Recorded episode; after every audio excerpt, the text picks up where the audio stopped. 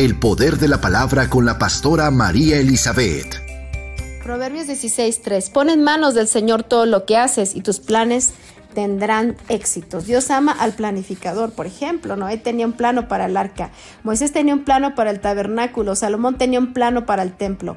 Y lo más importante en todo ello es que aceptaban las instrucciones de Dios para sus proyectos, como Jesús mismo enseñó.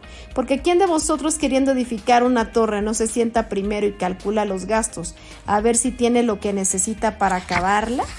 También nos enseña la palabra de Dios en Proverbios. Aún la hormiga común es considerada como sabia por prepararse para el futuro.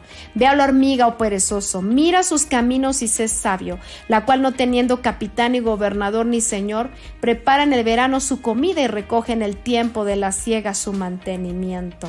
Así que es muy importante que todo plan, proyecto, meta que tú te estés fijando, no te olvides de que Dios debe de estar en el asunto y que Él es a quien tú primero debes de consultar, porque todo lo que tú coloques en sus manos prosperará. El poder de la palabra con la pastora María Elizabeth.